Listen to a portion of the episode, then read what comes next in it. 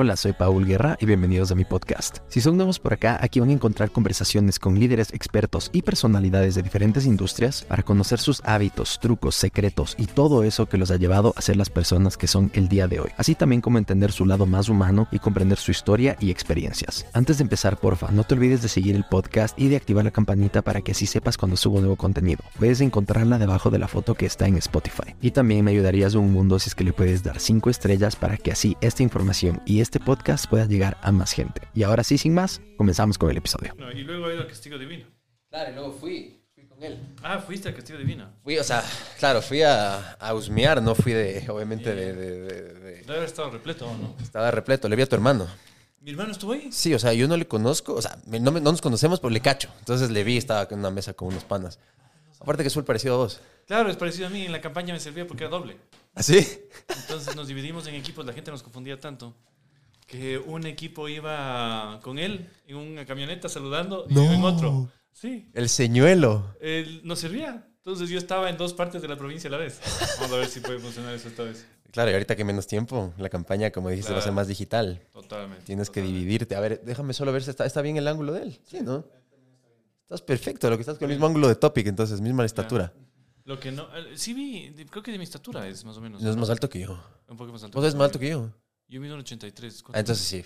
Sí, el man, igual justo, un Yo pensaba, 80. yo pensaba que era más alto, pero él. O daba la impresión de que era más alto. Sí. Aparte está puesto unas botas así de combate que también le deben subir un par Ah, de se centímetros. pone botas de combate. Estaba con unas botas así gigantes y aquí viene y se cambió. Estuvo cague. Ah, ahora sí. A ver, uf, qué cagada. A ver, un poco de, para la gente que nos está viendo y escuchando. Ya grabamos un segundo round con este. Ese nos fue el audio. O nunca hubo odio. No sé qué Nunca pasó. hubo audio. O sea, yo llego, cacha, y a editar. Y puta emocionado y todo, porque eran tres podcasts, y contigo y con dos personas más. Y me pongo a editar y eran solo como cine mudo, loco. Era el video y Ya. todo y no había sonido. Y al final nos grabó el sonido. Me comí verga, loco. A la- aquí estamos igual, no hay lío. Vamos, vamos, vamos a repetir, vamos a repetir. Entonces, verás, lo que me acuerdo que quedó de, de esa conversación que sería importante volver a hablar, porque también han pasado tantas cosas que vamos, a- vamos a actualizar y eso va a estar chévere. Pero lo primero, eh, la última vez que vamos a llamar a Guinness, a Inglaterra, para ver si te mandan un récord Guinness por ser el vicepresidente Ah, más corto de la historia. claro, sí, sí, sí. Tres días, tres días. Tres días en funciones. Tres días en funciones. No pude ni llegar a conocer la oficina, te cuento. ¿Ah, no? De hecho, dos días en funciones. Porque, claro, hay una oficina distinta para la vicepresidencia de la Asamblea. Yo estaba en el CAL, que es una oficina más pequeña. Mm. Eh, y no fui porque el, el que estaba de vicepresidente ese entonces estaba sacando sus cosas. Y más así en oficina. Pero así es esto, así es la vida. Pudiste disfrutar del chofer, aunque sea el guardaespaldas, algún beneficio, nada. Nada, no, no, no. Bueno, había un chofer y un auto como miembro del CAL. Eh, en la vicepresidencia entiendo que hay un carro de seguridad, pero nada de eso. Básico. Vas. Loco, desde la primera vez que hablamos, eh, no tienes idea cómo me han reventado a mí de mensajes eh, a favor y en contra. Tienes una, o sea, contigo no hay, como vos no eres tibio, creo que ese es el Claro, efecto que así generas en la O gente. me quieres o me odias. Puta, o te es. quieren o te detestan a nivel, pero que te quieren así, te, te detestan mal. ¿Qué chucha le puedes decir a toda esa gente que no les caes bien, loco? Nada, que no me importa cómo piensen, la verdad. No, no es relevante para mí ni su sentimiento ni su crítica. Eso sí, eh, mientras más me ataquen o más me intenten hacer daños, en el fondo lo que me hacen es un me dan un beneficio. Porque mm, en política, eh, y realmente la política legislativa, es importante que estés en la conversación. Cuando estás fuera de la conversación, eh, lo que digas, bien o mal, no es relevante. Entonces, de alguna manera el hate, que ya lo he aprendido a manejar, yo creo que es- hay varias etapas cuando te vas haciendo figura un poco pública, eh, en la parte en la que te llega, en la que te afecta, hasta la que te ríes, eh, y otras en las que por supuesto también contraatacas, ¿no? Porque es un ataque. Sin duda. 100%. sin duda. Y em, me acuerdo que esa vez que hablamos que hasta mencionaste que gente que conocemos, amigos en común, gente de la universidad, que había alguien específico, que hasta gente que es cercana te ha criticado a tus espaldas y a veces puede ser gente que, como tú dices, puede estar cerca a uno y que igual te dan garrote. Sí, y el problema es, bueno, eso pasa, te enteras, te duele un poco porque dices, sí, era conocido y todo, más allá de que tiene derecho a tener su opinión. El problema es que cuando te ven, eh, no te lo dicen. Mm. Es decir, es lo mismo de siempre. Y tú ya sabes que pasó eso. No les haces saber que, que te enteraste de esa crítica. Ah, o sea, te puedes ver y le saludas todo normal, pero en el fondo sabes Sí, que no. Así es la vida, ¿no? Así es la vida. Yo tampoco creo que soy no hay que ser ni de resentimientos prolongados, ni de nada, sino fluir. Y tampoco Hay eres esa frase de de Bruce. Lee, ¿Cuál? eh, be water. Be my friend. water, my friend, que es full filosófico. Fluye. Sí, sí, sí. Lo mismo pasó con la muerte cruzada. Eh, sí, se acabó, al final no hubo la decisión de la Corte que, que rechace ese decreto y estamos nuevamente en elecciones, al punto que fui primer- la primera persona en inscribirse en todo el país en la asamblea. Hasta salió una noticia en Ecoavisa, el primero en, bueno, en hacer el proceso de primarias. Me voy a inscribir eh, en los próximos días ya formalmente.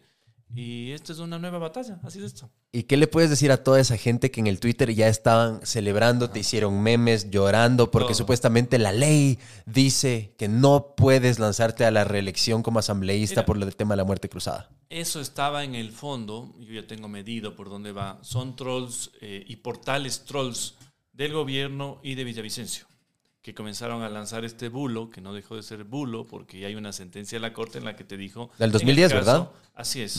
En el caso de muerte cruzada, esto no solo se pueden volver a reelegir, sino que eh, se cuenta como el periodo que es. En mi caso, realmente, este es el primer periodo.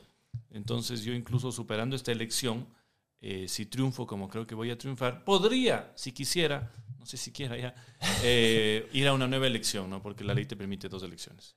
Hablamos un poco de eso la anterior vez. Eh, me decías hace, ¿qué fue? Creo que había sido dos semanas que grabamos ese podcast fallido.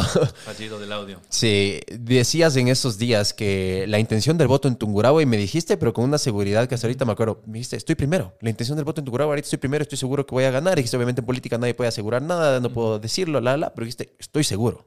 ¿Siguen así los números? Bueno, eh, a ver, eh, los números te dan siempre un poco cómo van las tendencias, eh, qué intención de voto puedes tener. Obviamente es una película del momento, pero sí, estoy bien, estoy este rato con la primera preferencia. Eso no significa que la elección está ganada, eso no significa que ese escenario no puede variar, pero eh, por la característica de esta campaña electoral tan rápida, donde tú necesitas conocimiento, eh, mira tú lo que he estado viendo en muchos podcasts, justo eh, que se están dando también en Ambato, porque esta es una discusiones y cosas.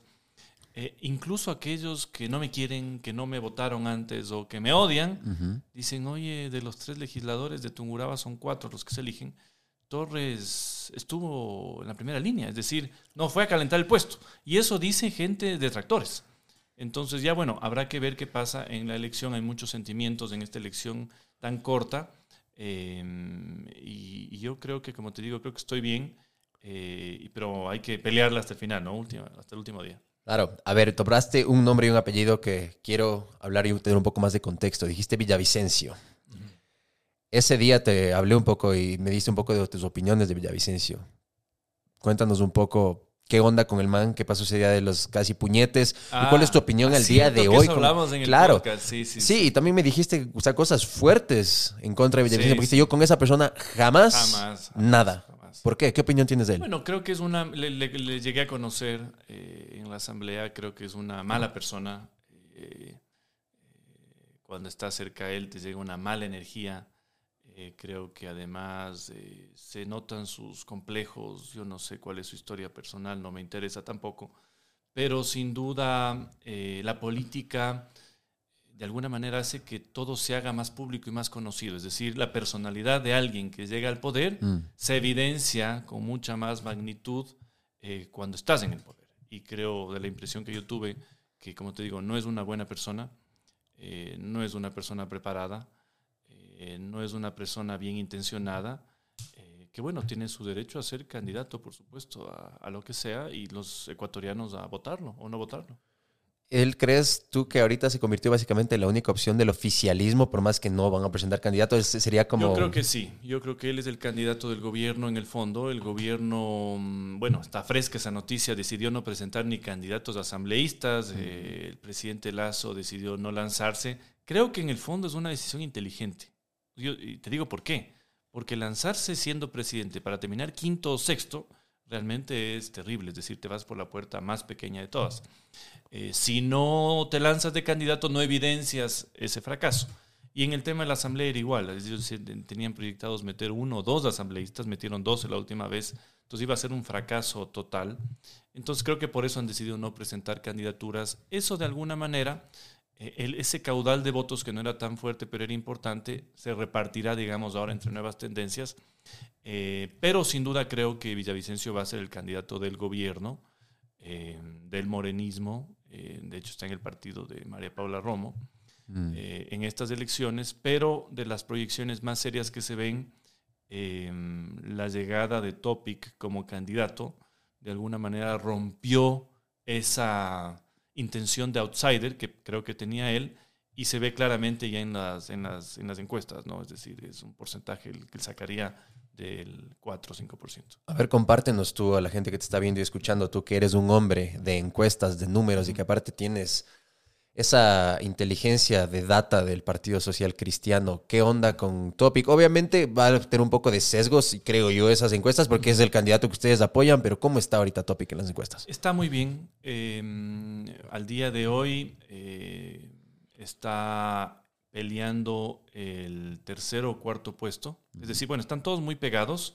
Tú tienes a Yaku todavía segundo al día de hoy. ¿En serio? Sí, Yaku está todavía segundo, pero muy pegado a lo que pueden estar el otro pelotón de candidatos y hay otro que está, por supuesto, en el segundo pelotón, los que tienen 5 o 6% y los que están ya en el 0%. ¿Y cuál está primero? El, que sea que ponga el correísmo. El, que sea que ponga el correísmo tiene la primera intención de voto, pero eso dependerá mucho de quién va realmente, porque el sentimiento de la elección eh, implica que el correísmo, no sé, tendrá que pensar si le pone a Arauz enfrentando la Topic, quién genera más simpatía para el momento político que se vive en el país si ponen una mujer, como también han dicho, Luisa González, ¿qué reacción tendría su candidatura frente a otros candidatos? Entonces, por eso es que todavía no, lo han hecho público, al menos hasta el día que se grabe este podcast.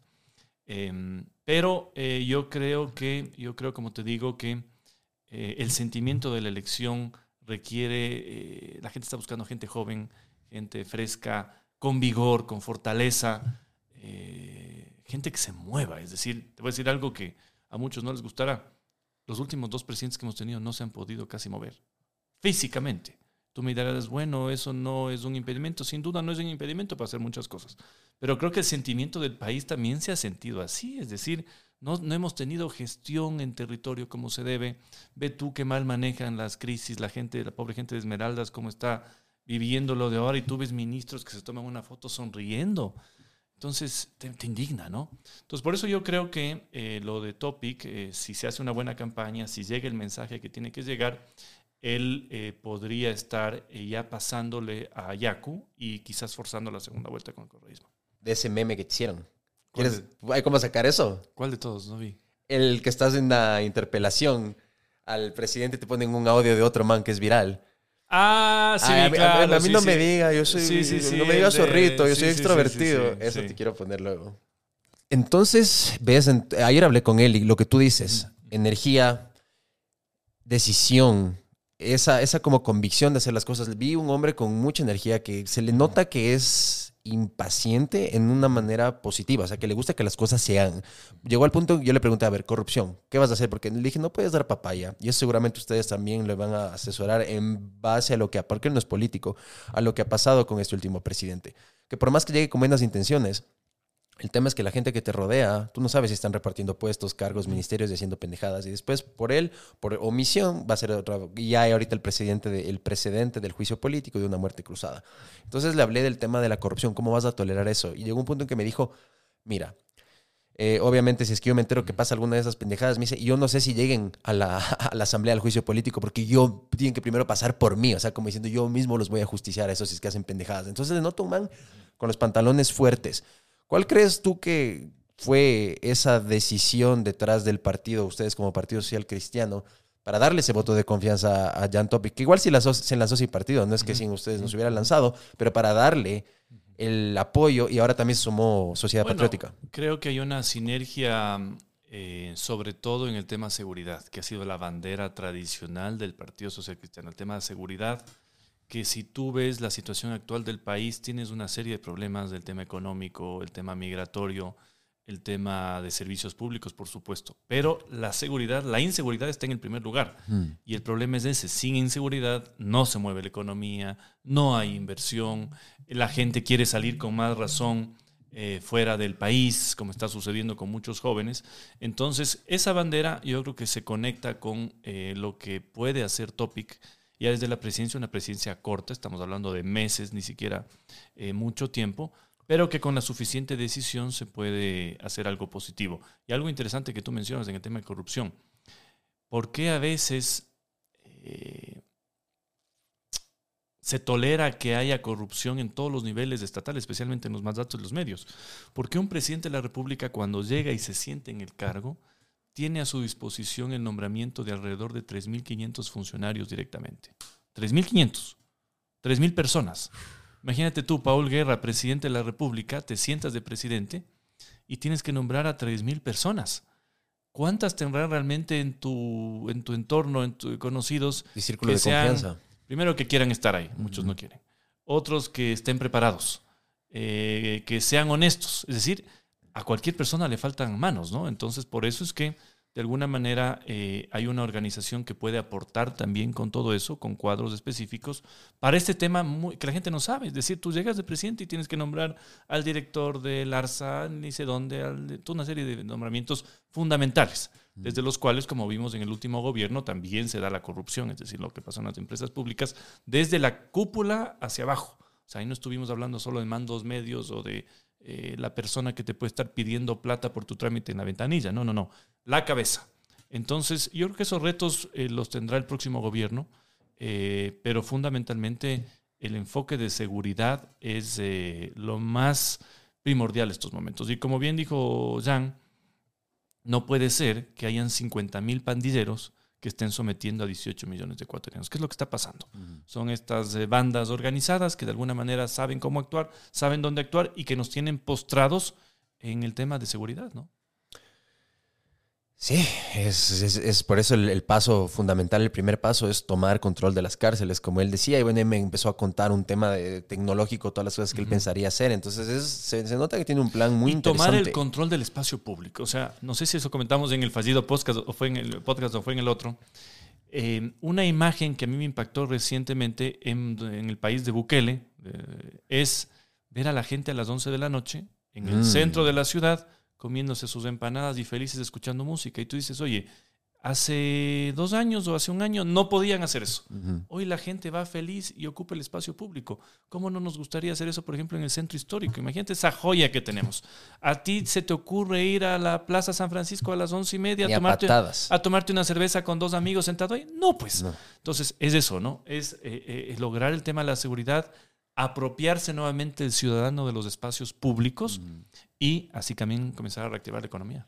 Justamente el tema de la economía, porque de hecho las estadísticas eh, empiezan a arrojar que ahora a las pymes y a las pequeñas empresas, a la tienda, a los negocios pequeños, les ha afectado del 25 al 50% de sus ganancias del tema de la inseguridad. Uno, por el tema de las vacunas y segundo, porque les baja el consumo, sobre todo los establecimientos de diversión en la noche, la gente ya no sale, la gente ya no, quiere ir y les baja al 50%. Hay toda una economía eh, subterránea y nocturna que se tiene que activar. Eh, y tú ves en otros países como desde las 9 de la noche hasta las 3 de la mañana hay vida, hay comida, hay bailes, todo por supuesto con el respeto también a quienes tienen el derecho a descansar. Pero eso es lo que nos estamos perdiendo ahora por el tema de la inseguridad. Y no hablemos de una gran discoteca, hablemos de la tienda de barrio, en donde luego del boli a las once y media de la noche se van a tomar una cola o una cerveza. Porque tú sabes que las tiendas de barrio viven de la venta de cerveza y la venta de refrescos. No lo hacen, ya la gente se va a la casa. Entonces, todo eso hay que recuperar, eso hay que recuperar y eso de alguna manera va también a mover la economía, por supuesto, con políticas que tienen que ir a la par, no, no solo también es tema de seguridad, es, es, es un tema integral. Hay poco tiempo, pero con decisión eh, yo creo que se lo puede hacer bien. Sí, porque él hablaba mucho también del tema de los números. Dice, sí, 16 meses, pero para mí es bastante, porque dice que la gente le, dice 16 meses no vas a poder hacer nada. Pero él dice, si es que lo sabes manejar bien y si tienes sobre todo números, objetivos claros, con métricas, con números, con objetivos claros, lo vas a poder hacer. Hablando del Salvador, no sé si contigo fue que lo hablamos, pero no sé si tú me dijiste que tenías un amigo allá o hablamos de algún amigo que está en El Salvador que, que nos contaba que llega a tal punto que, bueno, o sea, una cosa es lo que dice la, no la propaganda, pero la publicidad, el Twitter, lo que sea, pero que ya vivir ahí, están a tal punto de miedo, por ejemplo, las personas normales, que, por ejemplo, en la noche no salen no por la inseguridad, o sea, porque es ahora seguro, sino porque les da miedo, qué sé yo, irse a pegarse un trago y después conducir, que si es que los agarra la policía y los mete presos, los van a meter en la ah. cárcel con los pandilleros, y que ahorita dice que no hay juez, no hay abogado, no hay nadie que se quiera ir en contra del Estado. O sea, que hasta es muy difícil que un abogado te quiera representar para alguna cosa así media pendeja. Entonces, que a ese nivel llegó de, la seguridad a tal punto que los mismos ciudadanos tienen miedo de que se yo tirar un chicle en la calle o que les agarren haciendo cualquier cosa porque les van a meter en la cárcel con los pandilleros pesados. A ver, eh, creo que no hablamos conmigo porque me parece interesantísimo lo que tú dices. Eh, eso por un lado está bien, el hecho de que el ciudadano sepa que hay una sanción si hay una mala acción. Y que te digo, a veces es manejar borracho, a veces es eh, no respetar la luz de tránsito, lo que tú sea, lo que, lo que tú quieras. Ahora, claro, hay que cuidar también, eh, no poner en la misma celda, no sé si es la situación del Salvador, a la celda al pandillero que asesinó a 50 personas con el ciudadano que está ahí por un tema de tránsito. Que eh, mucha gente no sabe. Lamentablemente, uno de los problemas de las cárceles ecuatorianas es eso. Eh, el delincuente... El de, alimentos. Ah, así es. Entonces, ¿qué es lo que pasaba en estas matanzas? La gente no sabía eso. El delincuente de alta peligrosidad que mató a dos personas empezó en una cárcel.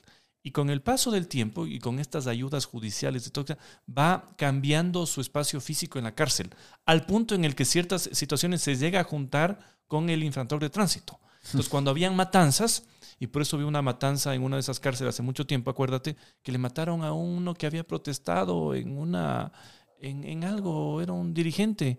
Eh, y en un, estuvo en uno de los pabellones donde hubo una matanza y, murieron todos.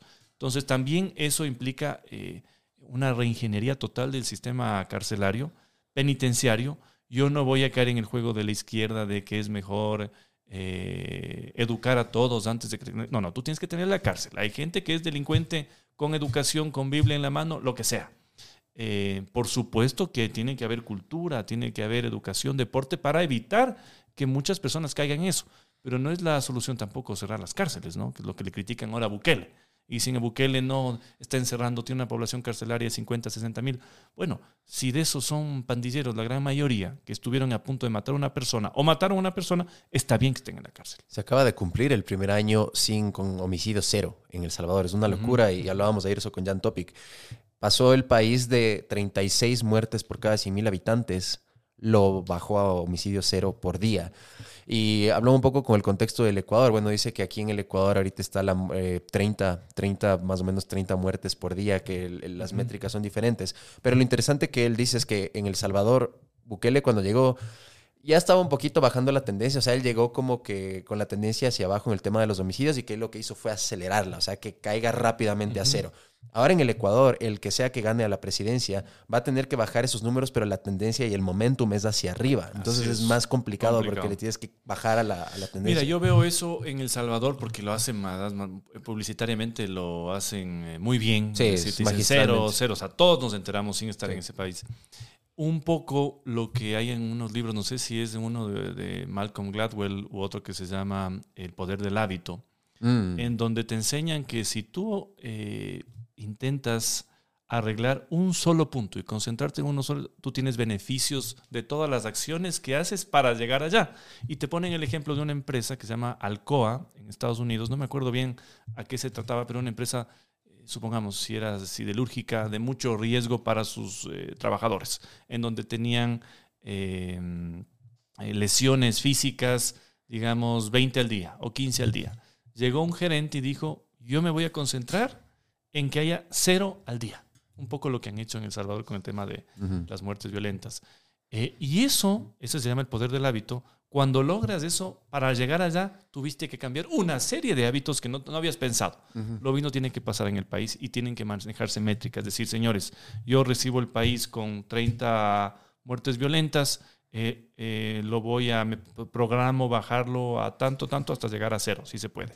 En 18 meses quizás el tiempo es corto, pero ya puedes sentar las bases, no solo para una paz para el país en esos momentos, sino para un segundo paso. Es decir, hemos dejado de esto listo, y ahora eh, vamos al objetivo final. Claro, decía que eso también podía, de hecho, empezar a hacer Guillermo Lazo en estos últimos seis meses, como que decir, ok, por último, de ejemplo, creo que dijo, vamos a bajar la tasa de homicidios un 15%, o sea, que pongan un número, algo para que ya empiece esta corriente y el que venga siga sobre lo trabajado. Mira, el que no se traza objetivos en nada no llega a ningún lado. O sea, este mm. gobierno no se trazó ningún objetivo y por eso es que sale por la puerta chica, es decir, sin posibilidades de pensar en una elección, sin posibilidades de llevar a su partido a una elección. Es decir, ese es el fracaso de no hacer bien las cosas, de no planificar, de no pensar políticamente. Tú no eres un gerente de compañía en una presidencia de la República, tú eres una, un presidente de la República, es decir, el cargo más complejo que puede existir en el país. ¿Crees que ese fue el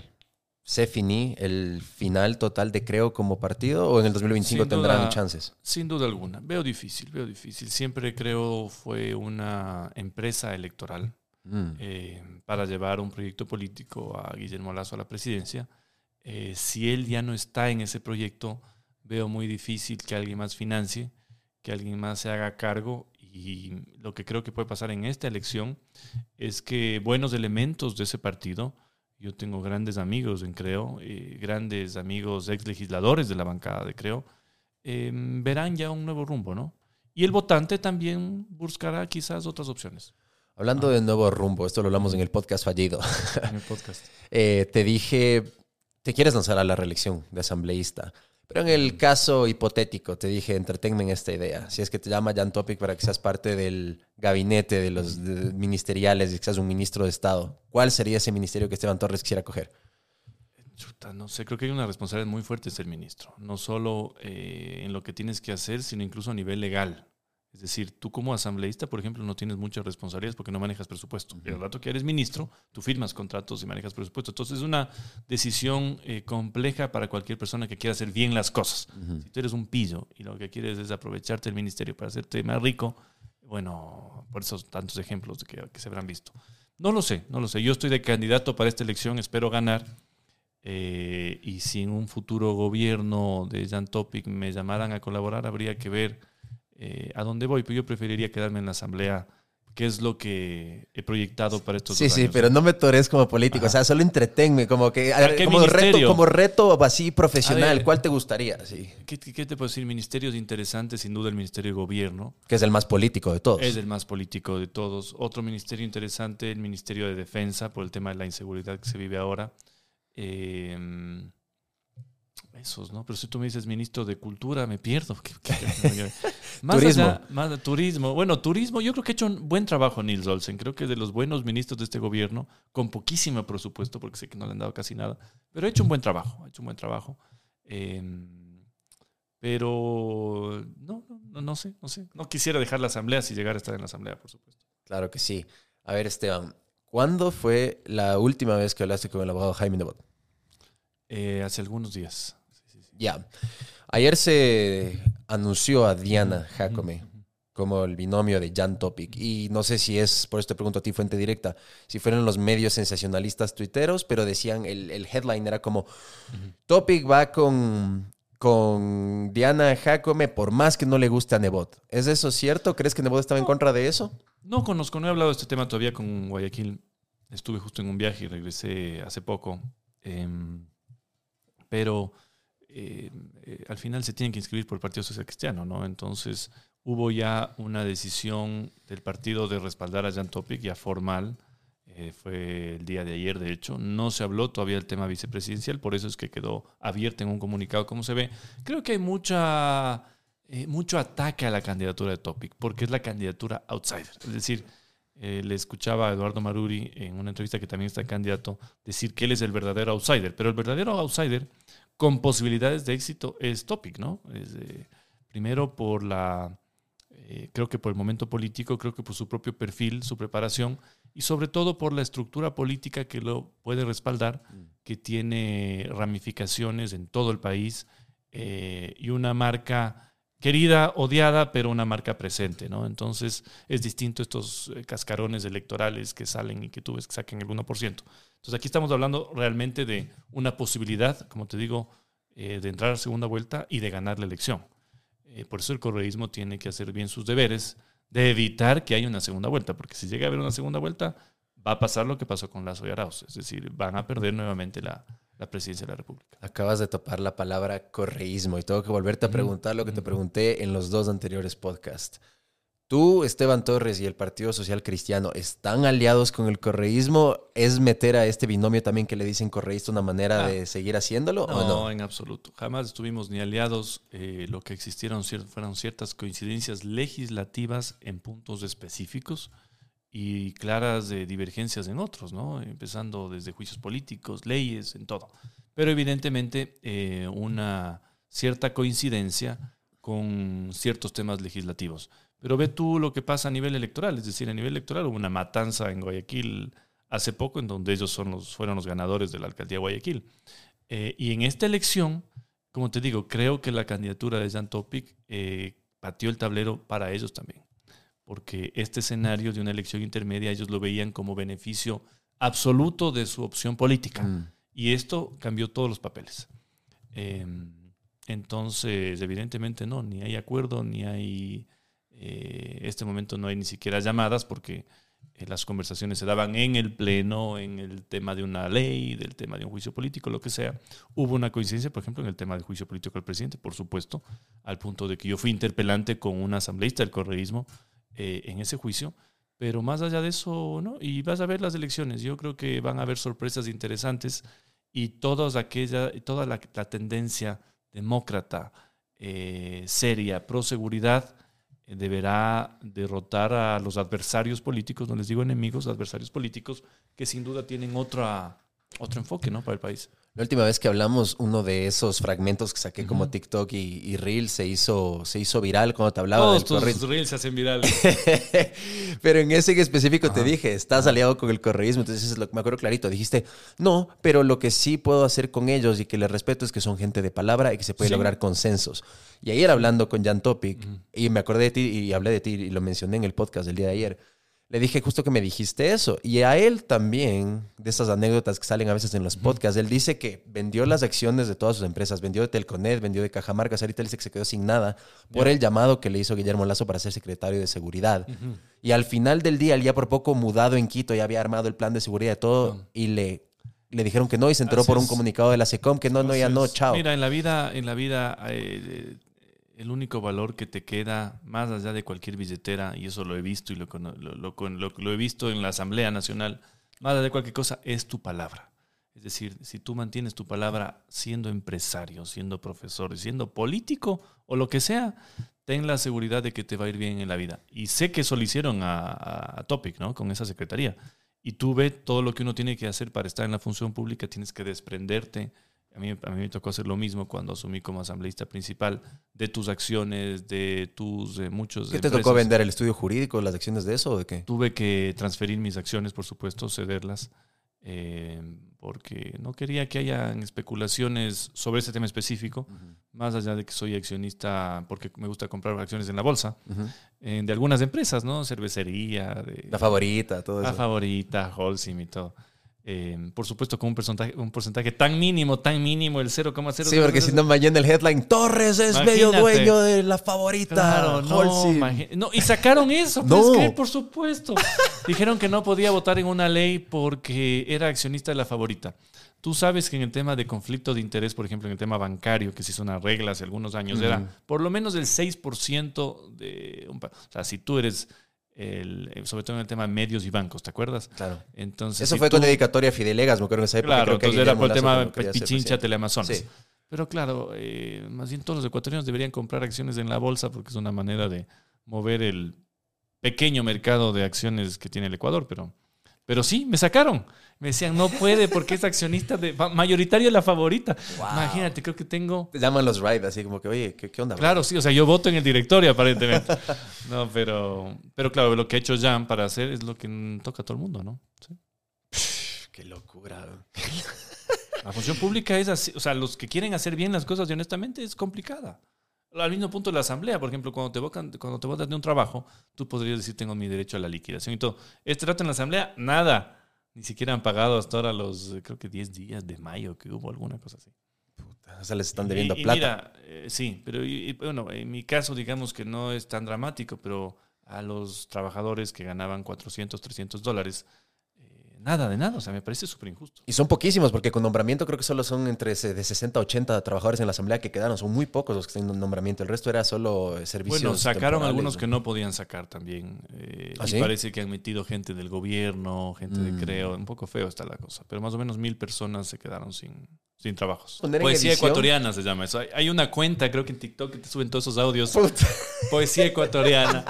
y las llamadas del motel. Y todo es buenísimo. Es Hay buenísimo. una man que le dice, oye, es que yo, yo, yo quiero que tengamos así como un culeo en chévere, pero, pero que seamos, pero así, no quiero que seamos novios, pero no quiero que estés con nadie más. Que es como que qué chuchas, o sea, No, o lo uno o lo dices, otro. Amiga, lo que más necesito es una Ajá. Y a mí que me encanta la verga. Ese, ese, ese. Buenas, pues y, y le ponen una música dramática, entonces como que Claro. estás escuchando de Pablo Neruda, Sí, de o un- Guasmo. O un pianito de Mozart, dice Sí, una super poeta, es lo máximo.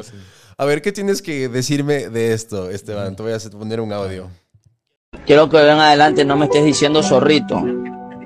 Quiero que me digas que soy un chico extrovertido, así trátame. No me estés diciendo que soy zorrito porque no soy ningún zorrito, a ti no te consta. ¿Ya? Y también tienes que aprenderme a respetar, porque tú no eres nadie para que estés denigrando mi, mi personalidad o lo que yo soy, ¿ya? Yo soy así, así seguiré, nunca cambiaré. Estúpido. Buenas. Es bueno. Ese se hizo viral, pero en WhatsApp, en TikTok, en todo lado. Eh, nada, yo me río. Yo me río de estas cosas. Eh, son buenas. O sea, cuando veo que la gente está viendo esto en el TikTok o en el WhatsApp, digo, o sea, me están viendo, me están viendo. Y me están viendo además, como tú ves, bien presentado en un discurso, más de que el audio sea otro. Entonces, uno, esto es difícil de entender cuando empiezas, pero esto es positivo, es bueno. Hay casos, por supuesto, en donde ya esa, ese ruido mediático no es bueno, cuando realmente es alguna tontería. Pero, ¿Cómo qué, por ejemplo? Ah, ¿Cómo qué, por ejemplo? ¿Tienes algún ejemplo de algún político que, que le haya pasado eso? A ver, yo hablaba con mi amigo Lucho Almeida sobre si su sobre si su tema este del almuerzo, ¿te acuerdas que no le Mm, alcanza? Sí. eh, tuvo una repercusión positiva. Él tiene una lectura de que sí. Yo, ¿Ah, sí? creo, yo creo que yo creo que no. Yo creo que Mm. le afectó un poco. Pero, mm, por ejemplo, eso, te digo, es un- Claro. se hizo viral, pero yo no sé si el contexto era un juicio político, ¿no? O sea, acuérdate que era el día, era una intervención en el juicio político. Entonces, bueno, cada quien tendrá su interpretación, pero él también sabe manejar muy bien el tema comunicacional. Y él me dijo, no, no, esto es bueno. Pero bueno, eh, en todo caso... mm, O la que dijo que si roben, que roben bien, por ejemplo. Claro, por ejemplo, que, que se haga viral esa tontería, eh, no sé en qué te ayuda, ¿no? Pero, o un escándalo, o sea, sí, que se haga viral, que vean, ¿te acuerdas de esa- esos que guardaban la plata en los techos en esta corrupción de Petroecuador? O sea, Eso no es bueno, ¿no? ¿me entiendes? No es bueno. Pero este tipo de cosas graciosas y todo, que además la gente sabe en el contexto, porque el juicio político, cuando yo tomo la decisión de entrar como interpelante, que fue una decisión muy compleja para mí, hablando con mucha gente, lo hago también sabiendo que iba a ser, no sé si hablamos en el último podcast o fue en el anterior, eh, sabiendo que iba a ser el evento televisado más visto político en los últimos 40 años. Mm. Entonces, eh, por eso entro como interpelante. Y claro, ve tú la repercusión. eh, tuvo varios canales nacionales, por ejemplo, Teleamazonas, no sé si Coavisa también, transmitieron 10 minutos en vivo la interpelación mía. O sea, imagínate lo que es estar 10 minutos en televisión nacional. Más allá de que las redes son muy importantes y todo, pero todavía televisión en Ecuador es televisión. Entonces, eh, bueno, así es esto. El hay tema- que reírse, hay que reírse. Hay que reírse, ¿no? Ahí sí yo también creo que no hay tal cosa como una mala publicidad, como dices. O sea, así, No. así que hablen mal, pero que hablen. Y Pero me encanta esa cuenta poesía ecuatoriana. Lo máximo. unas cosas. Qué bestia, es, es de lujo. Es, es el efecto que hablamos la última vez en el podcast fallido también, eh, lo de Durán Barba, la, la teoría del meme drop. Entonces así es, es que te memifiquen, tenemos el ejemplo máximo, él no es político, pero yo creo que Elon Musk es el, el godfather, el padrino de los Imagínate, memes Imagínate. y ha construido un imperio en base a eso, él sabe dominar el tema Mira mediático. cómo se ríe de él en su propio Twitter. eh, Sí. le hicieron pedazos por comprar Twitter y se, se ríe. Eh, es bueno manejar la comunicación así. A veces tiene uno que salirse del, del escritorio y decir, oye, me voy a reír un poco, voy a contestar. Ahora, ¿qué es lo que pasa? A veces cuando haces eso, la gente dice es poco serio y todo. Yo, por ejemplo, subí en el Twitter, ahora ya he vuelto a tener la barba, pero eh, cuando me, me corté la barba, subí una encuesta de con barba o sin barba. Entonces tenía una foto con barba y una sin barba. Eh, y era claro el momento más complejo del juicio político y todo. Y Mm. muchos se rieron y dijeron, "Ah, qué agradable esta encuesta. Otros dijeron, ¿cómo puede ser el país? Y- Claro, el timing ahorita. y dice, ¿pero por ubícate. qué lo hace? Bueno, la comunicación ahora es muy transversal. Es decir, no. Ujú. un político de ahora no es un político de los años 60, es decir, todo cambió. Entonces, eh, hay que saber moverse. Pero lo que dices tú que hay que citar la fuente también que fue Antonio Ricaurte que él dijo Sí. el topic es un meme drop eh, con la con En Café La hecho. Posta lo dijo, me acuerdo, en una Sí, sí, mañana. Sí, Sí, es cierto, es decir, ha hablado. Ahora, luego le criticaron de que primero salió con el traje militar y luego cambió por el terno. Sí, Carlos Vera también le criticó y le dijo de eso.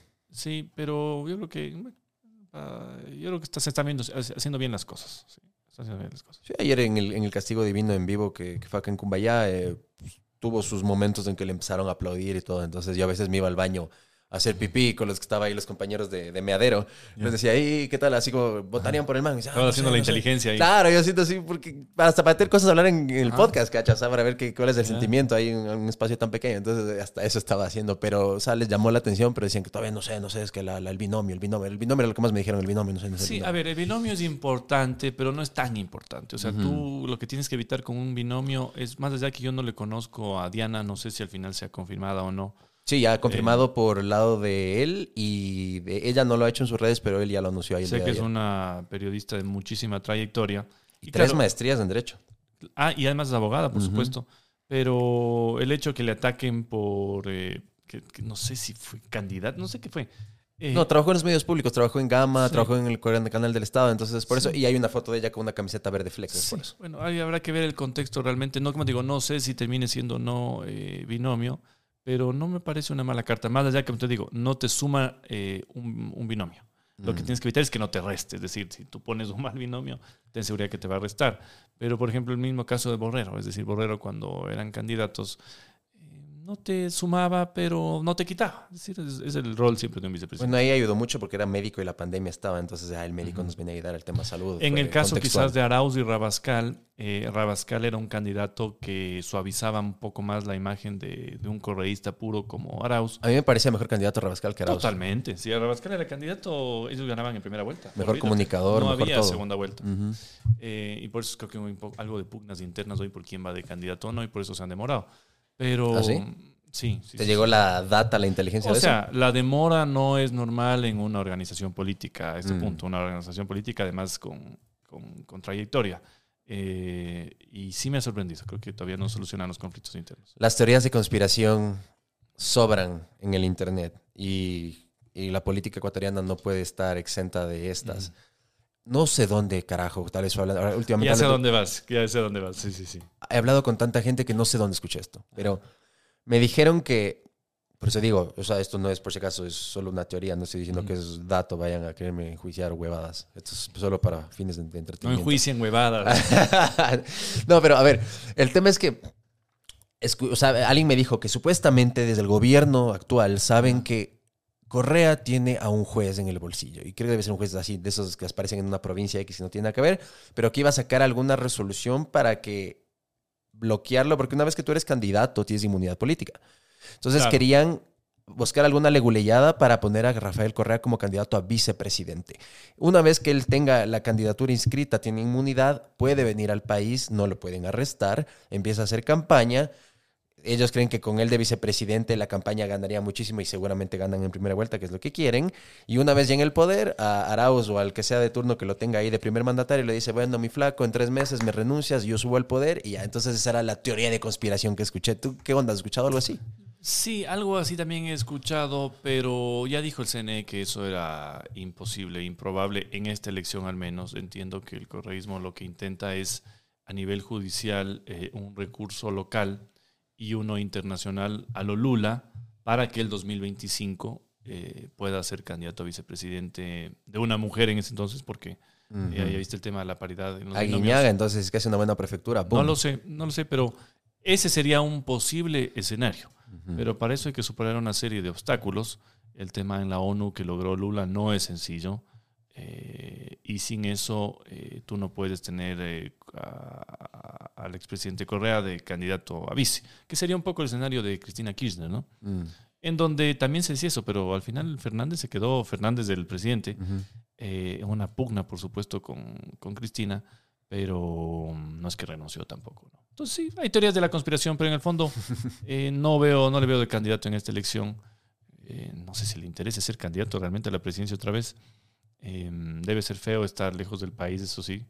Yo al menos que extraño mucho al país y le, y le quiero mucho, no me imagino cómo será eso, debe ser duro, ¿no? No poder estar en tu, en tu, en tu tierra. En tu terreno. Pero más allá de eso, volver a ser eh, candidato. eh, En política también no solo hay que saber llegar, lo más fácil es saber, lo más difícil es saber salir. Entonces tú Mm. puedes llegar. La pregunta es cómo sales. Mira cómo está saliendo hoy Lazo.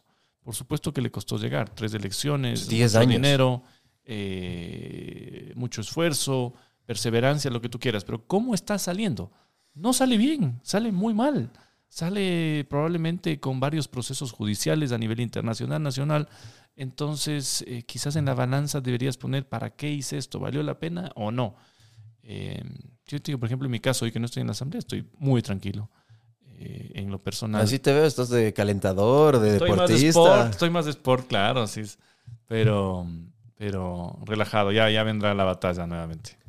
Y los debates. Bueno, para asambleístas, eso no hay para asambleístas que No, hayan sí, debates. creo, Sí que, hay. creo que van a exigir en esta elección al menos un debate. Pero claro, imagínate, tú tienes ¿cuántos días de campaña formales? ¿Diez, creo? Del 7, porque eso es del 10 del 17 y votamos el 20 de agosto. Mm. Eh, en un día se toca hacer un debate. La pregunta es, ¿cuá- ¿cómo lo harás? ¿Tendrás, eh, si son 20 candidatos, dos debates de 10 personas? Un lío.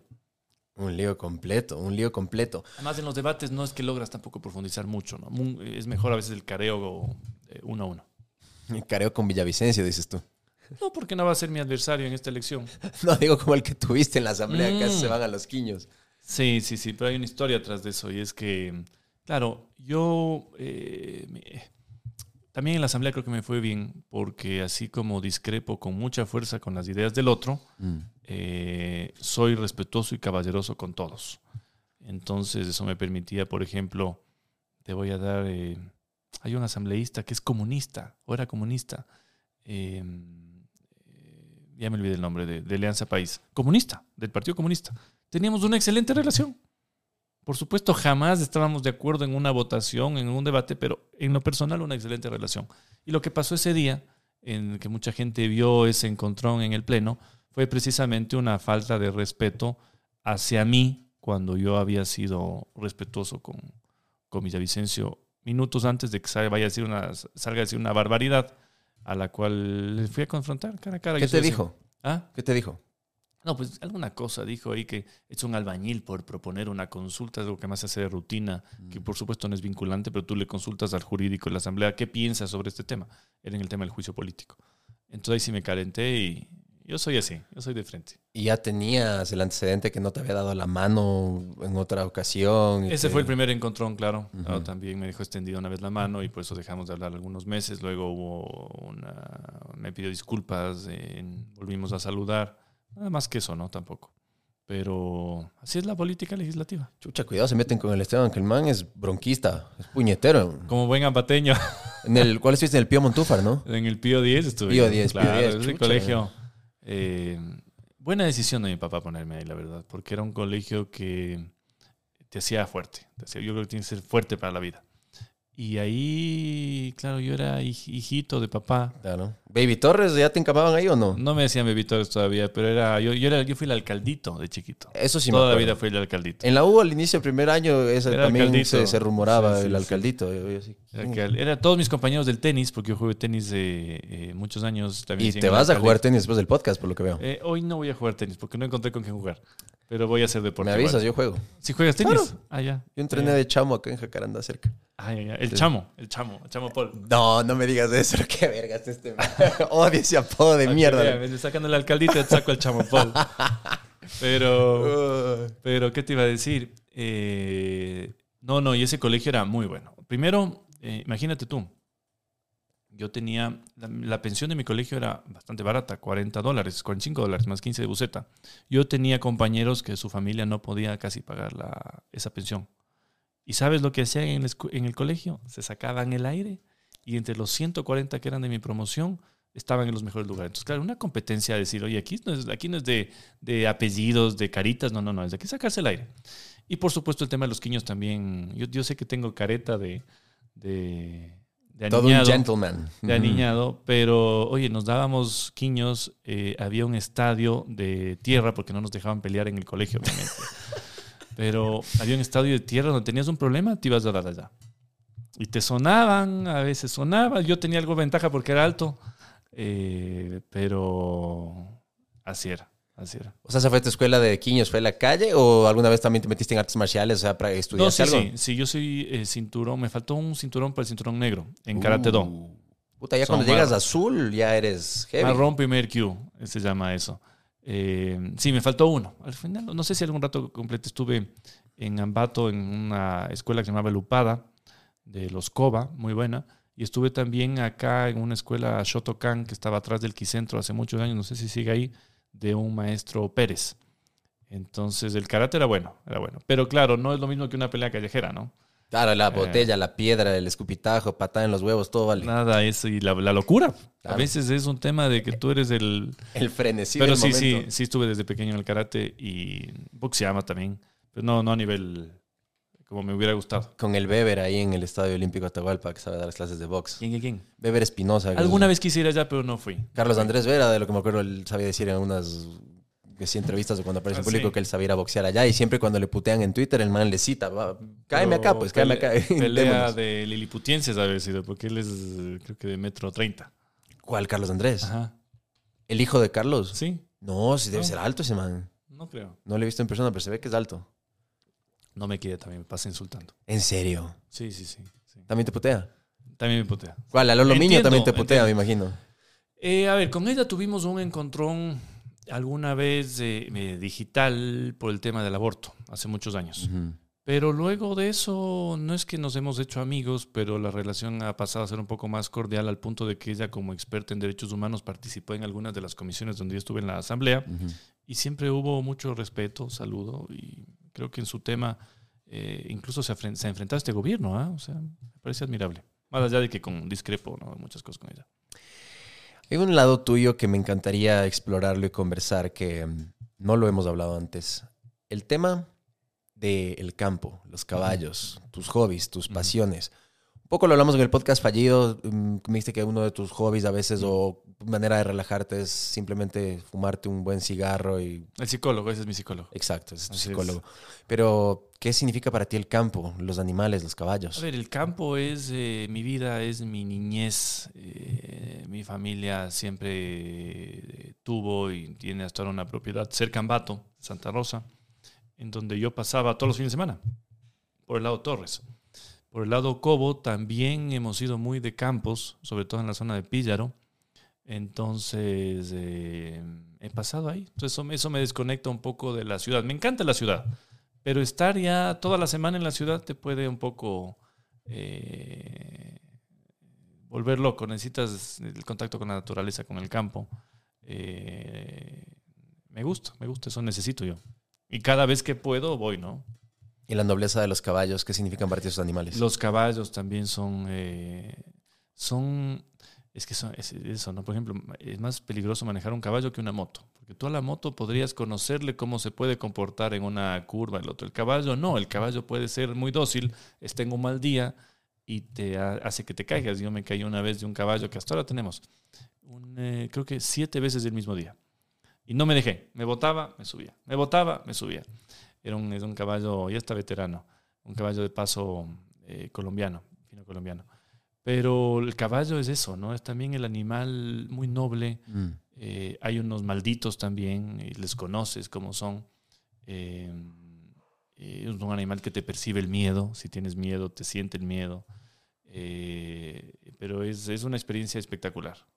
Es una experiencia, y galopar es una, es una conexión de ser humano-animal que no sé si haya en otra, en otra, en otra actividad así, ¿no? De cierta manera también puedes conectar con los elementos de estar en la naturaleza, aire fresco. Total. También debe ser muy meditativo cuando sales a cabalgar. Total. No tienes tiempo el celular. Es que estás en el, estás en el caballo, no estás en tiempo celular, te desconectas. Mm.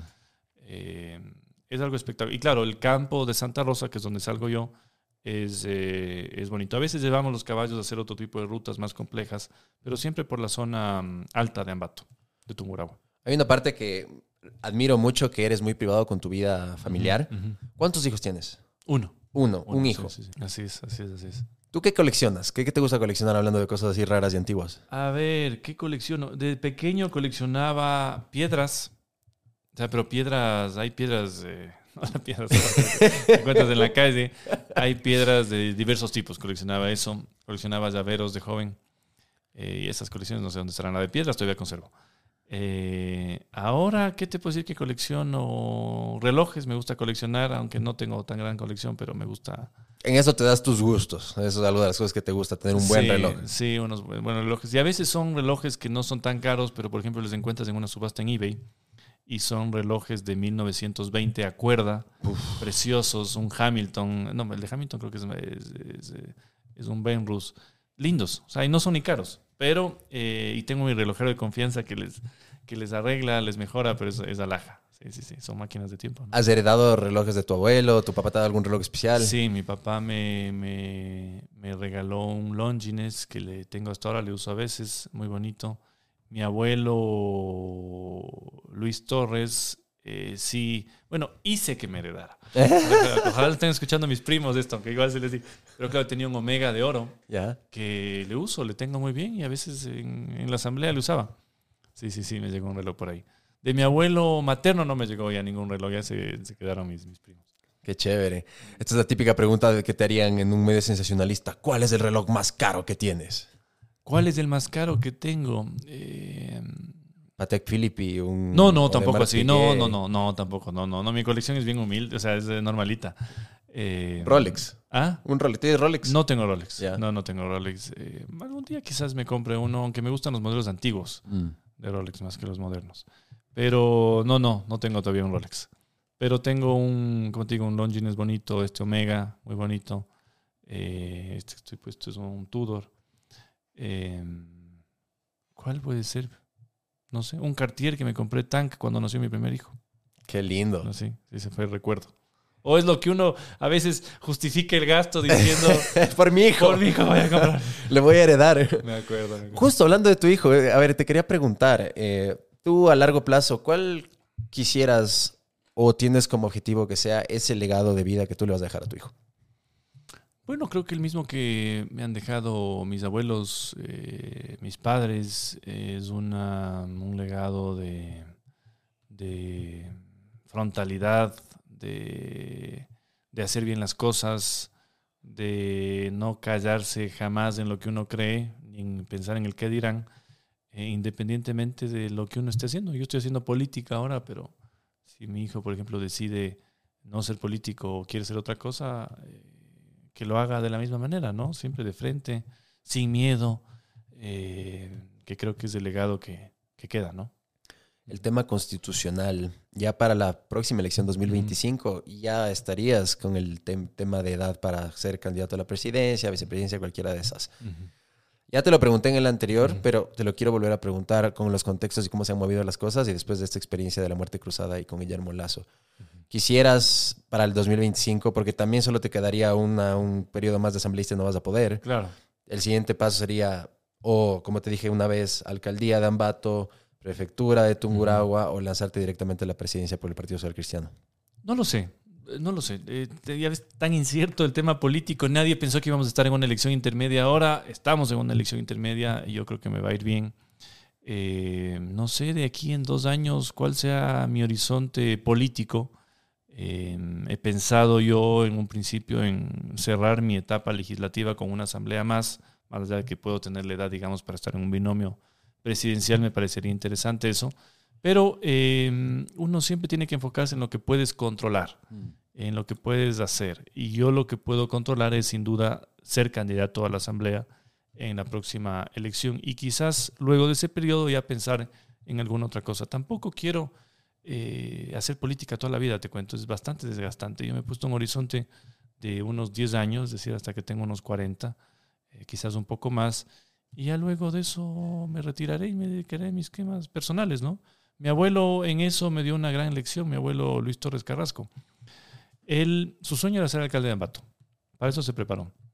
Y cuando llegó a ser alcalde, eh, ganó en el año 70, eh, cumplió su periodo del 74 y en ese momento entró la dictadura y la dictadura le ofreció que se quede en el cargo.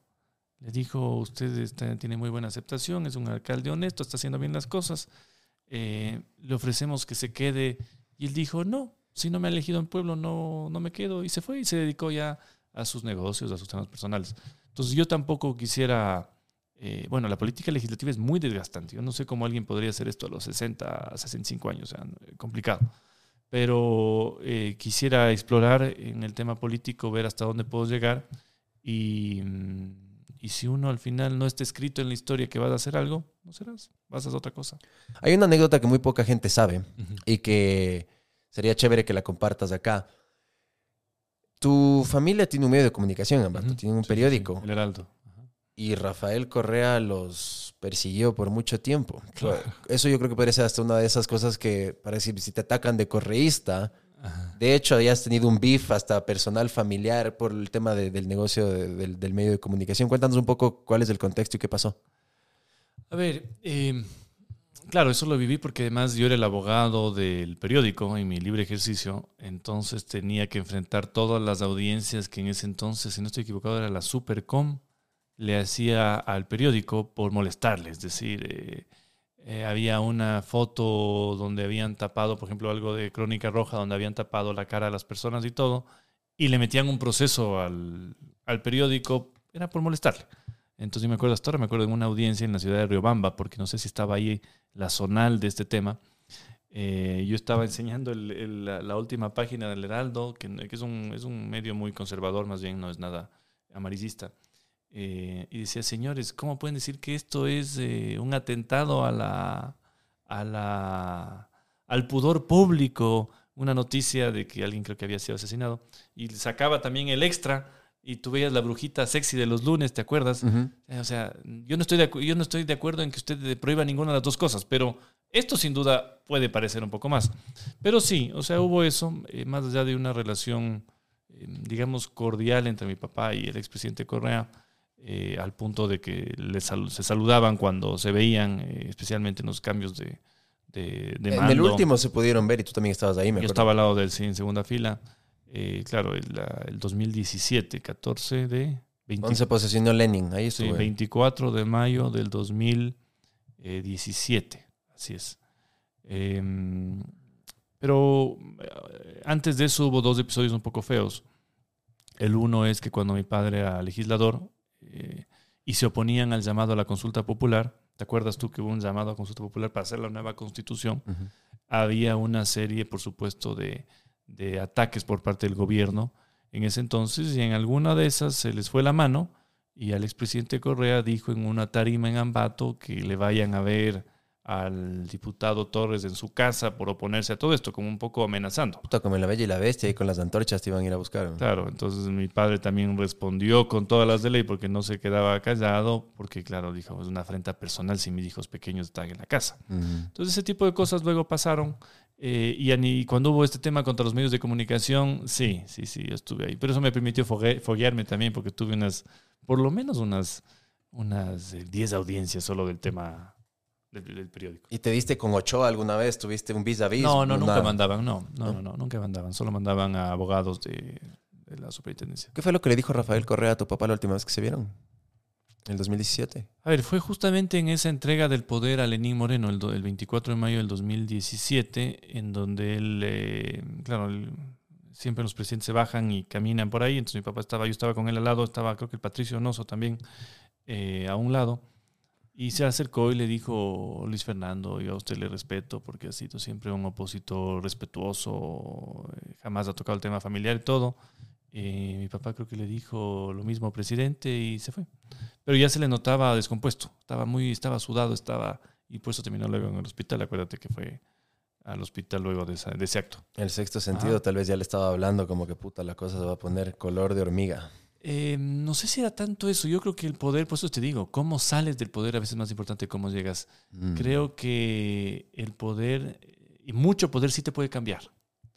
Y, y- y- o no- algunos decían no cambia, ¿no? Algunos te dicen revela lo que es verdaderamente la persona. Pero yo sí creo que en un cierto momento te puede cambiar. Y creo que también la idea de dejar el poder te afecta hasta físicamente. O sea, tú. Justamente ayer Jan Topic decía eso, que tú también lo topaste en este podcast, que el cómo uno sale, el dejar. Y él decía que él no tiene eh, como que miedo a, a dejarlo. Y que eh, justamente él habló de Rafael Correa, dijo que si es que él se hubiera retirado en el 2012, hubiera salido con bombos, platillos y por todo lo alto. Que hasta ese punto era el punto ideal para que él salga, pero obviamente se quedó un periodo más y ahí se complicó la cosa. O sea, yo creo que, bueno, la elección del 2013 que él tiene, que es una votación espectacular, sin duda era, fue el mejor momento político del correísmo. Eh, quizás el 2000, ya dos años después, 2015, ya empezó una especie de, de- de declive, pero, pero mm, es el tema, ¿no? Es decir, eh, ve lo que le puede pasar a Bukele. Si Bukele deja el poder, Ahorita va por un periodo más. va por un periodo más. Eh, si Bukele va por un periodo más, sus enemigos no le van a perdonar jamás. Es decir, a Bukele le tocará salir del país sin duda alguna. Sí, porque ya están yéndose atrás de expresidentes, exfuncionarios, va a crear una cárcel solo para funcionarios públicos. Claro. Va a estar sí, heavy ahorita la sí, cosa. sí, no sé, no sé en qué termine esa historia eh, para él en lo personal. Pero yo te digo, a veces es importante ver cómo sales. Eh, por ejemplo, yo salgo de la asamblea en este momento eh, sin procesos judiciales, sin problemas de ningún tipo. Salgo tranquilo. Debe ser feo salir con juicios, con investigaciones, con persecuciones, debe ser feo, sin duda. Hay cosas que uno no puede controlar en la vida y son las impresiones o los preconceptos que se hace la gente de nosotros. En tu experiencia ya en la esfera pública, ¿cuál crees que son esos preconceptos que la gente erróneamente se ha hecho de ti en este último tiempo? Eh, no, no sé, no sé, cada quien tiene su percepción. Hay gente que no me quiere porque me ve muy joven. Hay otros que no me quieren porque eh, me ven con éxito, digamos, o con relativo éxito y eso les molesta. Eh, no sé, no sé. Lo que, me, lo que ya he llegado a la conclusión en todo, incluso con personas de entorno más cercano, familiares o amigos, es que yo no soy el gestor emocional de nadie. Mm. Yo no estoy obligado a explicarle por qué siente eso a mi favor o en mi contra a una persona, ya será un problema de cada uno, ¿no? Y eso te da mucha libertad para hacer lo que tú crees, tu esencia, eh, y, a, y a seguir adelante. Pero yo no sé, no sé, a veces pasa, a veces te, te ven la cara y les caes mal. A veces eh, te ven los dientes y les caes mal. Así, así es un poco la percepción del... No te olvides que un ser humano se hace en tres segundos la impresión de la otra persona. Sí.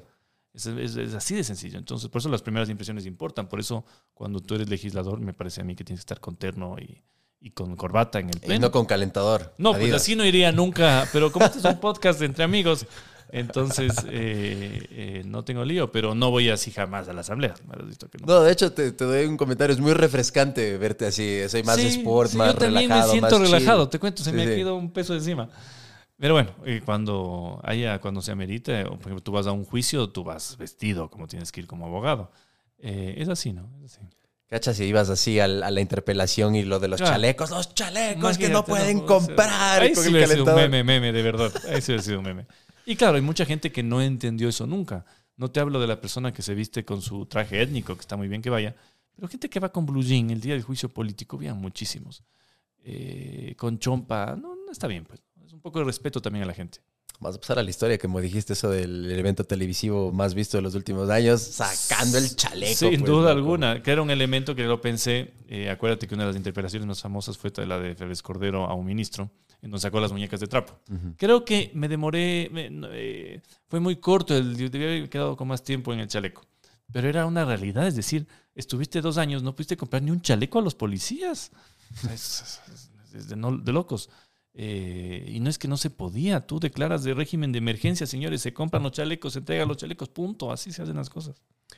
Oye, ¿y qué te pareció ya ahora viendo con un poco de tiempo hacia atrás la interpelación de Viviana Veloz, ¿es el nombre de ella? La Viviana Veloz, Sí. sí, sí, sí fue. ¿Cómo la sentiste? ¿Muy elevada de tono? ¿Estuvo bien o qué onda? A ver, yo, yo la vi bien cuando yo hablé con ella sobre cómo nos íbamos a dividir la interpelación. eh, ella hizo el tema de las pruebas. Con Entonces, video. Con videos, cosas. Creo que quizás la música del padrino no era lo más. eh, no, no es mi estilo, al menos, para un juicio político, que la, pus- que la ponían cuando se veían las pruebas. Pero la presentación de las pruebas fue muy buena. Por supuesto, luego ya sé, cuando se abre el debate o cuando, incluso cuando hubo las réplicas, se calentaron las cosas. Eh, y ahí a más de uno se le fue lo que tenía que decir. Pero yo al menos eh, lo que hablé, yo creo que fue con otros. me- el otro día me decían, es que fuiste muy blando, ¿cómo no le llamaste gobierno corrupto, presidente corrupto, sinvergüenza y todo? no es mi estilo tampoco atacar directamente a las personas.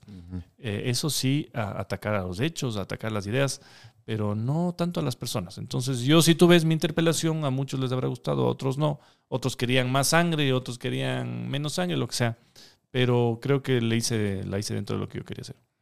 ¿Eso tienes de toda la vida el tema de atacar las ideas o fue algo que, porque eso yo me acuerdo que en U nos enseñaban mucho, como que las ideas uno las puede destruir, nunca las personas. Así es. Sí, sí, sí. sí. O sea, es un poco la formación en la familia, en la universidad. eh, porque tú cuando te das cuenta, mira tú, yo, yo hasta, ahora me, hasta ahora me acuerdo, en mi colegio, eh, bueno, y eso pasa en todos los colegios, siempre hay gente que está un poco más relegada. eh, Académicamente. En todo, es decir, que no tiene capacidad para ser amigos, Mm. que tiene muchas inseguridades. Los colegios son terribles, ¿no? Sí. Son durísimos. Y los niños son y somos crueles. Y los niños, bueno, los niños son crueles en la escuela. Sí. Eh, y el colegio también es duro. Y había muchos compañeros que, digamos, eh, por alguna posición o alguna cosa, abusaban de estas personas o les trataban mal. Y tú pasas en los años y estas personas a las que les trataban mal, los relegados y todo, están ahora de gerente en alguna empresa, Mm. está muy bien, puso su negocio, tiene un mejor carro que tú. Eh, entonces la vida es muy cíclica. Entonces por eso digo, tú, yo creo que cuando tú le atacas a una persona, y en lo personal y en lo familiar, la persona no te perdona. Entonces también es a qué te quieres exponer tú. Eh, yo no quiero exponerme a que me ataquen a mi familia o, o lleguen a ese nivel de ataque. Por supuesto, sí a mis ideas. Por eso es que yo actúo así. Mi papá también actúa así. Hay otras personas que no actúan así y entran directo al ámbito personal. Pero yo creo que eso en todo, es decir, si tú, incluso haciendo comunicación, te metes en temas personales, habrá alguna repercusión luego. La gente no te perdona. Y lo mismo pasa en la política. Elementos que salieron del Partido Social Cristiano. César Ron, Cristina Reyes, Henry Cucalón. ¿Hay chance de que regresen al partido o se les cerró las puertas para siempre? No creo, no, para nada. Yo creo que están cerradas las puertas. No creo que ellos quieran volver tampoco. No, No creo que nadie quiera volver. De ellos. No, es más aún si fueron ministros de, de Lazo. Es decir, no, no hay mayor afrenta que eso para el Partido Social Cristiano. Bueno, yo creo que lo hemos cubierto casi todo. Hay algo que para cerrar con esto sería chévere. Porque lo que más has pasado los últimos años y de entrevista, entrevista, entrevista, entrevista, estoy seguro, no sé si te pasa, de decir, ¿por qué chucha? Me- o sea, siempre te preguntan lo mismo, cosas con, o sea, de la coyuntura, pero hay algo que digas, hijo de puta, nunca me han preguntado y me encantaría decir X, Y, Z. Hay algo que hasta ahora nunca te han preguntado y quisieras decir. Sí, verás. Porque en algunas entrevistas, claro, te hacen una cierta. O, o llaman a gente cercana para preguntar cosas, así, sacarlas. Pero la verdad es que sí, sí he dado bastantes entrevistas. Pero claro, todas son distintas en su estilo, en cómo llegan, eh, en qué tanto te conectas también con el entrevistador. Eh, hay personas con las que pones una de, de- de lejos. Un una- Carlos Rojas, porque te quieres ir a los puñetes también. Bronquista, loco. El Carlos, no, lo que pasa es que yo sabía lo que iba a hacer el Carlos y no por, no por él, porque él es una buena persona, es por la persona que había sido contratada como director de noticias, que me odia en lo personal. Em, entonces yo fui preparado para eso, creo que salí bien librado, pero el otro día, eh, justo el día de la muerte cruzada, que yo hice una gira de medios, estuve en Ecuavisa y me topé con él en la puerta. Que nos engañaste a todos. ¿Ah? ¿Qué cosa? El día que vas y dices, Nebot se va a lanzar a la presidencia y era una fucking estrategia para distraernos. Eh, o sea, bueno, había un pedido de las bases, ¿no? Pero al final, nuestro candidato está muy bueno. Pero ahí nos topamos con, Carlos y saludamos también tranquilamente. ¿Pero qué te dijo? Todo bien, Esteban, loco. No, no, sí, sí, sí. Ya luego, hoy veo que me sacaba una columna en vistazo, los cínicos, y me he puesto, "Ya, así es la vida, no pasa nada. Ah, después él te hizo una columna criticándote. Bueno, algunos cuantos, sí, sí, sí, en el vistazo, la última vistazo. Pero así es la política. Lo que te digo es de, eh, como te digo, tú te topas con las personas en algún momento de la vida. Y qué triste sería saber que le trataste mal a una persona que, con la cual tengas que hablar luego en unos años. Eso pasa sobre todo en el colegio, ¿no? En la universidad también. Hay gente que es muy mala en la universidad. Hay gente que excluye a la gente. Yo nunca he sido así. Eh, y por eso creo que me ha ido bien. Expresidente del GOBE de la USFQ, aquí todo un... Expresidente del GOBE, ¿te acuerdas? Qué bestia. Claro, sí, con sí. tu binomio era Esteban Pérez, ¿no? El Mono Pérez, mi binomio. ¿Todavía hablas con él? Sí, claro, todos los días, mi buen amigo, el Mono Pérez. ¿Tengo Guayaquil o en Quito? Está en Guayaquil, tengo Guayaquil. Sí, sí, sí. Qué abogado. Ejerciendo. Abogado. Ah, ese man puta era, pero Sí, él era más mi, era pasionales. vice. Pero era una, era, era una buena lista. Eh, buenos amigos. La, la política universitaria es divertidísima. Divertidísima, sí, sí, sí. ¿Has ido, a la- ¿Has ido a la U desde que saliste? ¿Viste cómo es el GOBE ahora? Eh, ¿No sigue siendo en la casita? Sí, pero ahora lo que hicieron es que le pusieron la fachada. O sea, el edificio es el mismo, o sea, la construcción, por así ya, decirlo, pero al frente pusieron la fachada de cómo era la casita de la USFQ de la 12 de octubre, con la que empezó el Santiago hace. O sea, la 20. fachada del Gobe es la fachada de la casita. Ajá, pusieron una casita como, Qué como se veía la casa de la 12 de Ah, no octubre y pasas por ahí y ahí pusieron un bebedero de agua y todo. El otro día fui y a jugar tenis precisamente. Ah, jugar tenis, ya. Sí. Ya. Y taca, ahí está, ahí vi el Gobe. Entonces, porque ahí pasábamos a veces en las horas huecas y todo. Gobe, y- sí. Claro, los amigos pasaban en las horas Claro, huecas. claro, yo, yo usufructué de ese gobierno Claro, estudiantil claro. sin ser parte del listado Era de oficial. puertas abiertas, seguro. estudiantes. Claro, era de puertas abiertas. Así hay que ser siempre. Es que algo también iban a joder full, no joder, pero me refiero a que iba full gente porque ¿qué servicio había? que Era algo de la biblioteca, algo tenía aquí la gente a pedir a cada rato, era para, si es que yo quiero vender un departamento o arriendo, tenía que ser Para, del GOBE. para poner, ese era, ese era el medio de subsistencia del GOBE. Eso, ¿qué era? Aparte de si hacías fiestas y, y recaudabas algo de recursos. Eran las carteleras. Eso. Entonces tú para, para poner en las carteleras anuncios o publicidades, al GOBE, la universidad le había dado al GOBE la oportunidad. claro que eran mínimo, ¿no? Pero era divertido, era divertido. Buena experiencia. ¿no? La, la política, claro, y, y ganar la elección fue, en esa vez fue interesante y para mí fue una reivindicación porque yo había perdido la elección en el colegio. Así. Yo quedé cuarto de cinco candidatos en el colegio. Así es. Y me ganaron en una lista que entregaban 25 centavos y carnés de, de, de yuchas el día de la votación. Entonces aprendí que la política, y claro, yo pensando en las propuestas, cómo financiar las propuestas, una serie de cosas. Y al final me ganaron así la elección.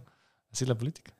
Qué loco. Ay, ay, ay, era- las fiestas de derecho, ¿te acuerdas? Eh, La que, las que nos tocó organizar a nosotros, ¿cómo se llamaba? Era recusando a casación. Tiene un nombre medio, porque siempre se les daba un twist medio borracho, Sí, alcohólico al Tito, eh, ¿no? Medio sexual era.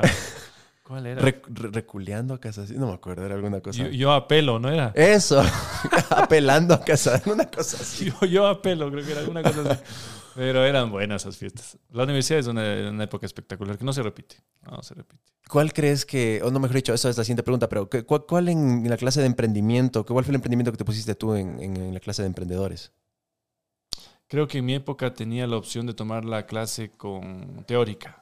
No era emprendimiento, sino era la... eh, ¿Cómo se llamaba este buen profesor que había de esa clase? No me acuerdo. Que maneja lo del CIME. En- Estuve yo en la clase teórica. Y creo que ese año o más tarde hicieron ya la obligatoria los dos. ¿Tú yo- qué hiciste? ¿Tú qué pusiste? un lavadero de carros. Ah, un lavadero de carros. Les o sea, era como ballet parking, la gente dejaba los carros en, en la U donde, donde, todo es- donde te veías la entrada. Les, les Ya, ya, ya. recogíamos ahí los autos, llevábamos al, al botadero que todavía había en ese entonces y ahí les lavábamos, pero era de tierra el botadero. Entonces lavaba a las 8 de la mañana y la tierra a las 10 y otra vez. Y tocaba volver a lavar. Qué interesante. Se llamaba iWash. Ay, wash, ya me claro. ¿Y, te, y, ¿Y cómo hacías para que no se choque el auto hasta el botadero? No, no, no, nunca chocamos. Nunca no, chocaron, todo bien, no, gracias a. Dios. Pero al final tienes que hacer los números y todo. Y ¿Ganaron quedamos tablas. No, Ah, no ganamos. El que ganó ese año fue el choclo psicodélico. El choclo psicodélico. Fue un ¿Qué hit el choclo. En? Los Leones pusieron un stand de choclos y eran así con salsas tostadazas. Por eso se llama psicodélico. y Era una Ah, bestia. qué loco, qué loco. No, no, la, la universidad es espectacular. Espectacular. ¿Cuál Por eso yo le quiero mucho a la universidad. Eso te iba a decir. ¿Cuál crees que es el legado que dejó el Santiago?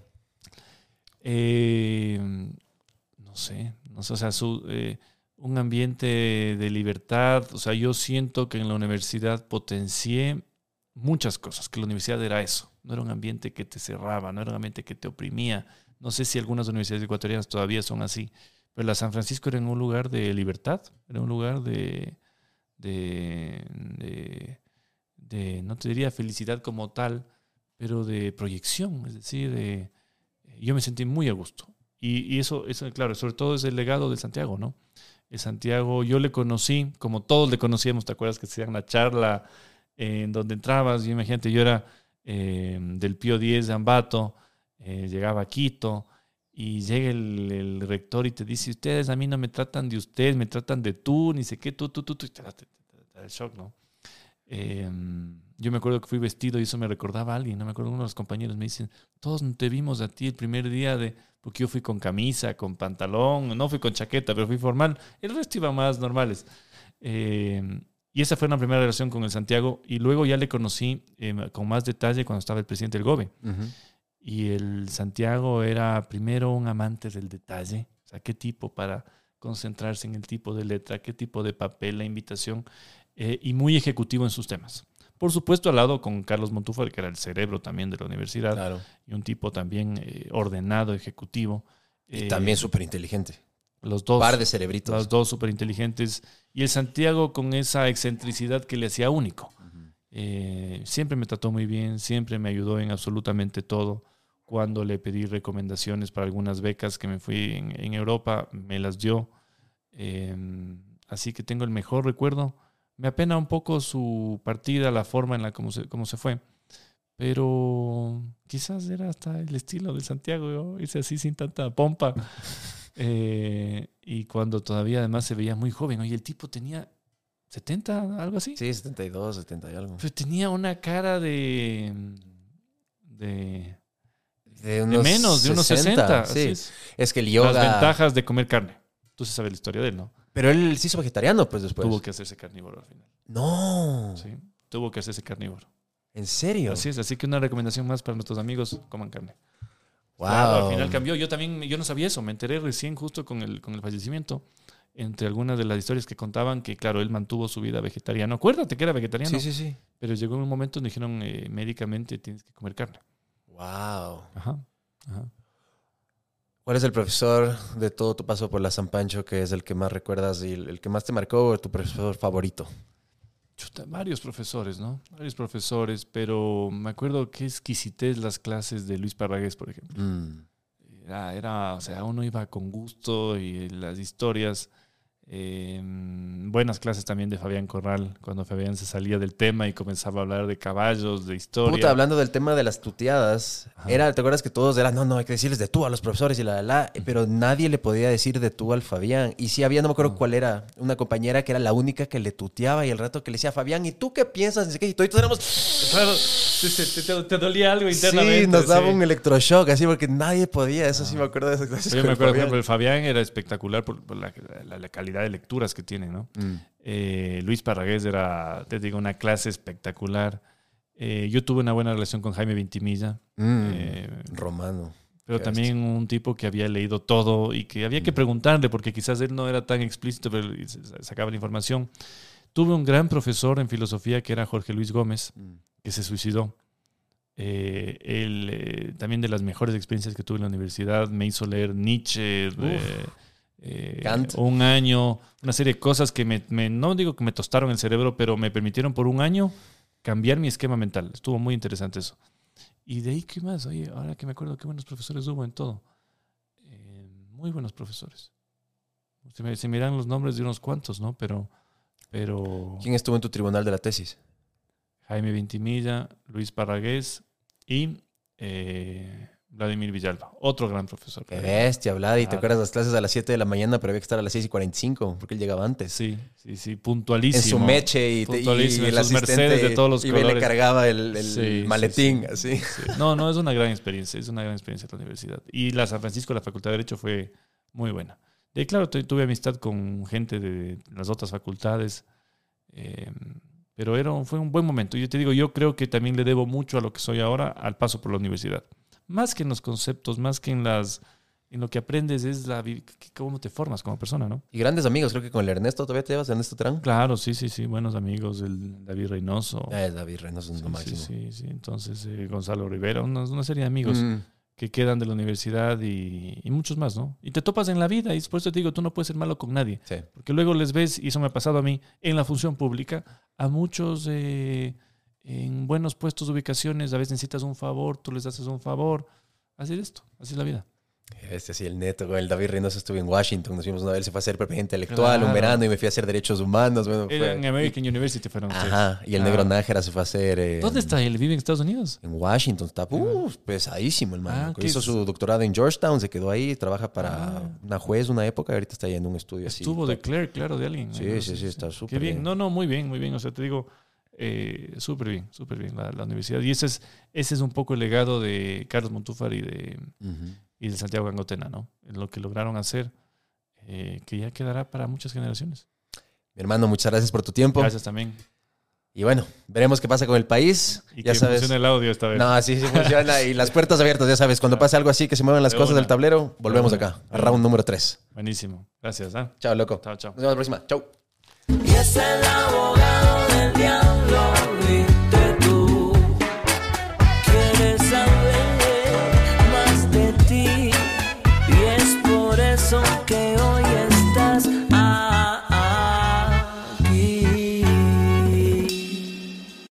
Gracias por acompañarme en un nuevo episodio del podcast. Si es que te gustó o aprendiste algo nuevo, por favor dale 5 estrellas en Spotify y no te olvides de compartirlo con tus amigos u otras personas en las redes sociales, ya que eso nos ayuda a crecer. Nos vemos la próxima. Que estés bien. Chao, chao.